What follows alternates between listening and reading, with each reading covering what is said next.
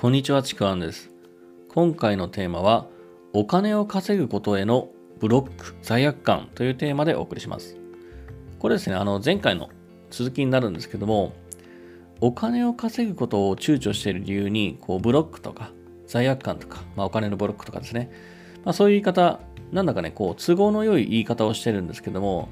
あのその正体をしっかりと認めて、さっさとこの意味のない停滞から進もうというのが今回の話になります。で、まあ、これ最初ちょっと前回の振り返りにもなるんですけども、お金を稼ぐことについては本当にね、良いことずくめなのに、それをわざわざ躊躇してブロックだとか罪悪感を感じるというのは、これね、結局は自分自身がお金に執着をしていて、お金に汚い自分の意識っていうのが、そういうフィルターを作っているだけであって、お金がどうこうって話でもないんですよね。あなた自身がお金に対して汚かったり執着しているだけの話なんですよ。まあ、これが一つの、あのお金のブロックとか罪悪感の一つの正体でもあるんですけども、これ今回お伝えしたいのは、これとは違う、こう、もう一つのブロックの正体の話をしていこうというふうに思います。自分でね、ビジネスをやってお金を稼ぐっていう行動を始めた時に、急にですね、お金のブロックとか罪悪感とかを言い出すっていうのをね、よく聞くというかよくあるんですけども、正直これに僕はもうめちゃくちゃ違和感があるんですよね。これはちょっと考えてほしいんですけども、例えば、雇われている時に給与をもらうことには、実は結構ブロックとか罪悪感とか出てきてないんですよね。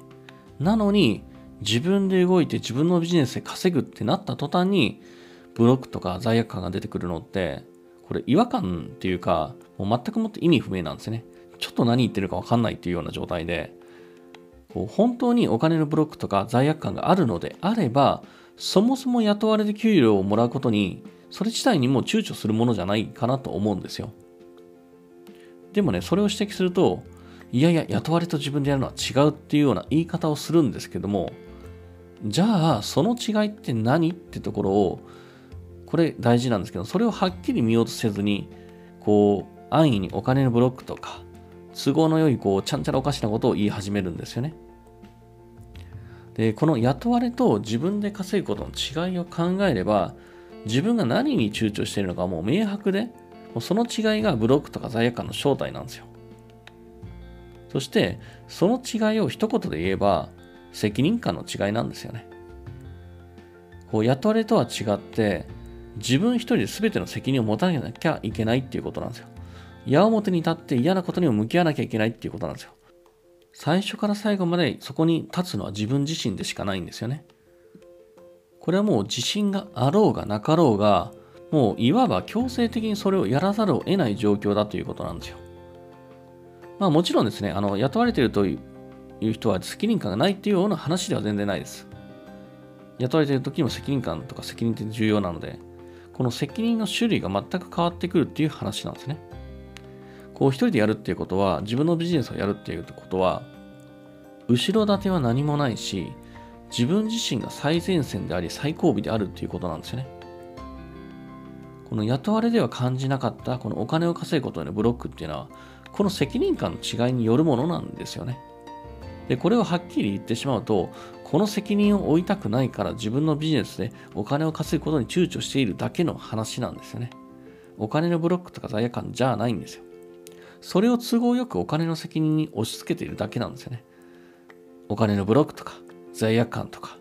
もうさもそれらしい言い訳が立つような、そういう言葉に変換をしてごまかしているだけなんですよ。自分自身もごまかしてるし、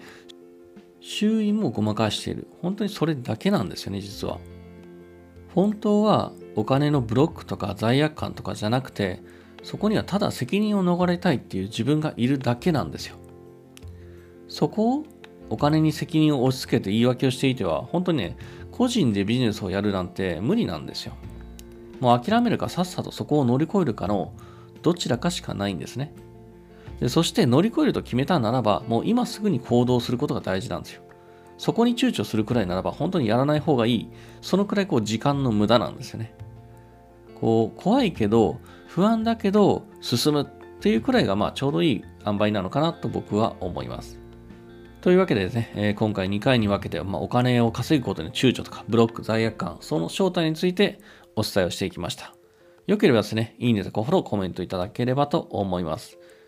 またですね、説明欄の方に僕の自己紹介、えー、そして今やってる無料のレクチャー、えー、脱社畜10へのロードマップロードマップというですね、えー、無料のレクチャーもありますので、そちらの方もぜひお聞きいただければと思います。あと僕のメルマガ、えー、LINE もありますので、そちらの方もぜひお受け取りください。